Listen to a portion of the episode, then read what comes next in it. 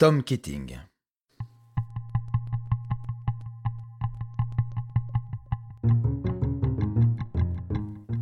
Interprétation Patrick Blandin. Réalisation Patrick Martinez-Bourna. Un programme Studio Minuit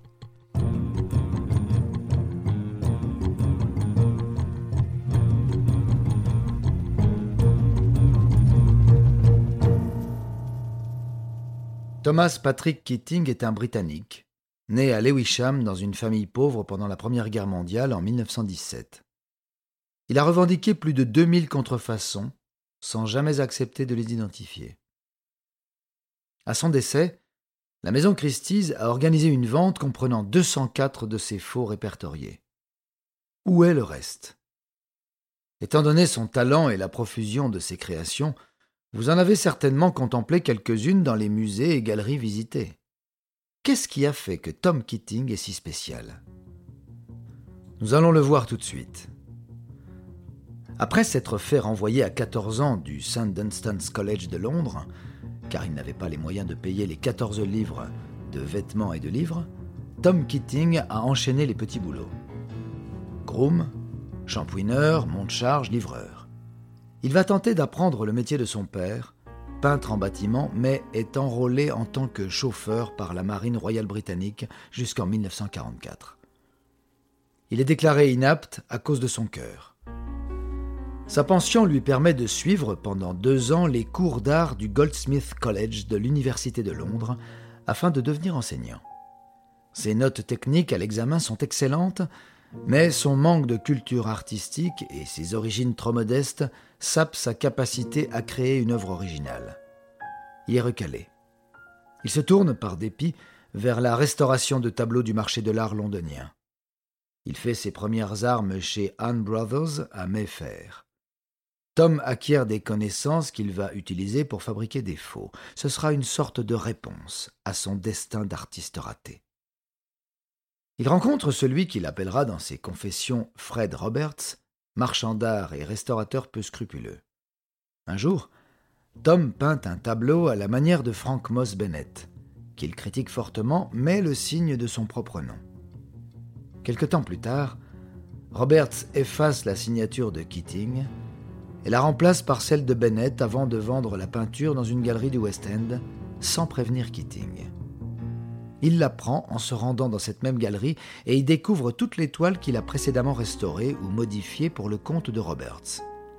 Toutes ont gagné en valeur grâce à ses ajouts.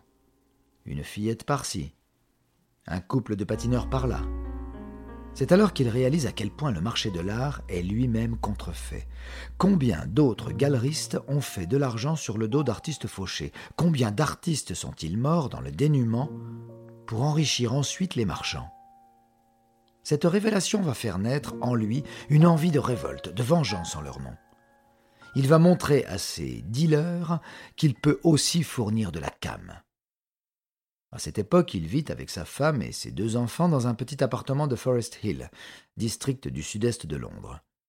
Keating y écume les brocantes pour acheter de vieilles toiles sans valeur, les restaure et repeint par-dessus à la manière de Peter de Hoog, Adrian Brower, Gabriel Metsu ou Cornelius Krieghoff. Il prévoit une sorte de bombe à retardement avec pour compte à rebours une dizaine d'années. Sa technique est assez simple. Il nettoie les toiles achetées d'occasion avec de l'alcool et les rapprête avec une couche de colle. Il peint sur cette surface et passe une couche de vernis assombrissant avant que la peinture ne durcisse. Cette technique serait immédiatement repérable par n'importe quel test scientifique. C'est cela le piège. Si aucun test n'est fait, la toile sera accrochée sur le mur d'un musée, admirée. Sa texture va irrémédiablement se craqueler, s'écailler et révéler la supercherie aux yeux du monde entier. Tout ce qui restera de sa toile au bout de quelques décennies sera la peinture d'origine. Le but de Tom Keating, et c'est bien là sa particularité, n'est pas de faire de l'argent, mais d'inonder le marché de l'art. Il veut fourguer le plus de mauvaises cames possible à ses dealers. Il ne vendait ses créations que quelques livres pièces, juste de quoi rembourser son matériel. Keating quitte Londres et sa famille en 1956 pour un travail de restaurateur itinérant en Écosse. Il se met à peindre à la manière d'artistes français comme Sisley ou Renoir. Il ne vend pas ses œuvres plus chères, mais opte pour des salles de vente. De retour à Londres, il distribue des Krieghoff autour de lui, permettant aux plus démunis de les revendre quelques sous.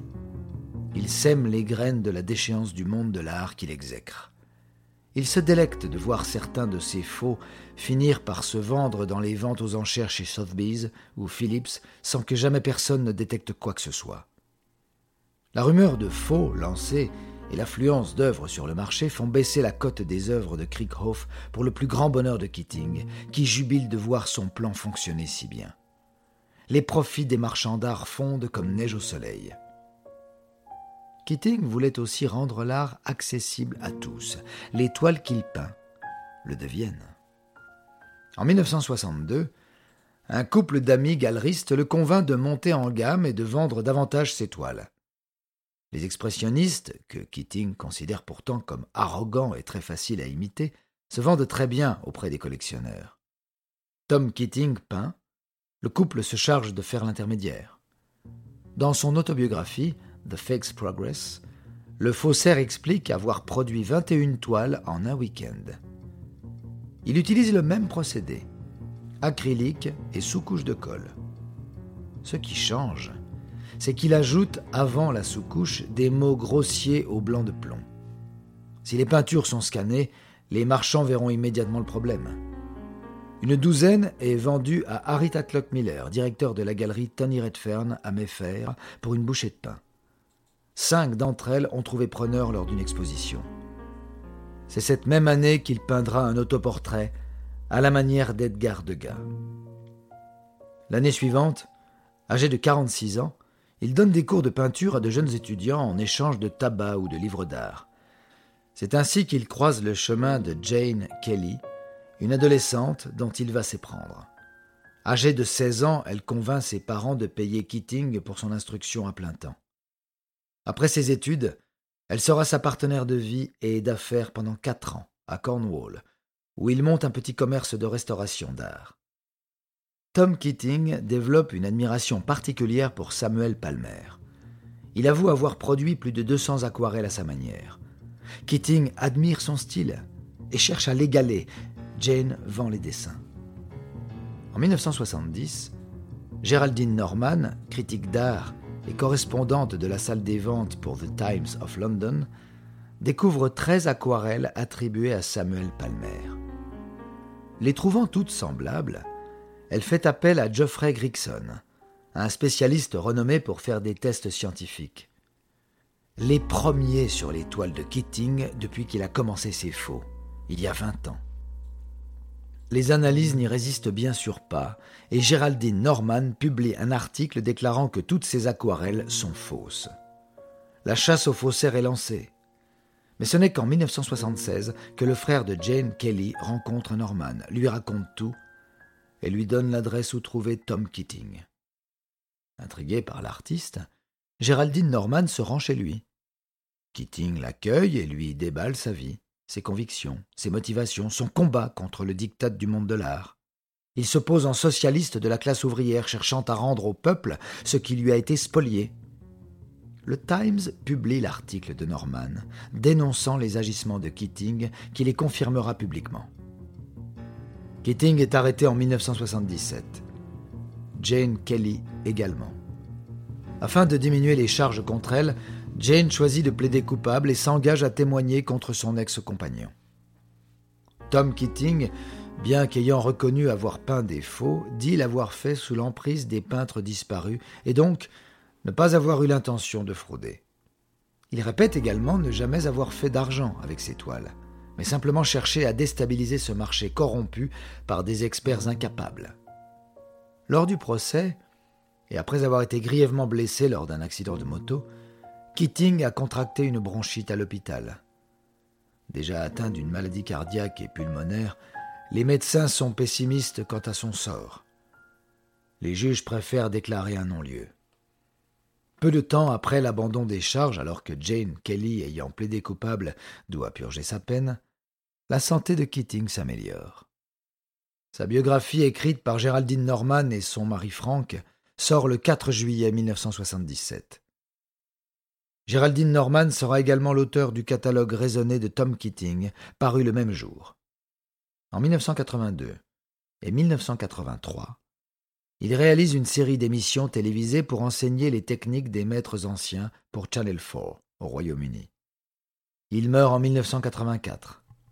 Depuis, la cote de Keating a considérablement augmenté et ses œuvres sont encore très populaires aux enchères. Elles partent à des dizaines de milliers de livres.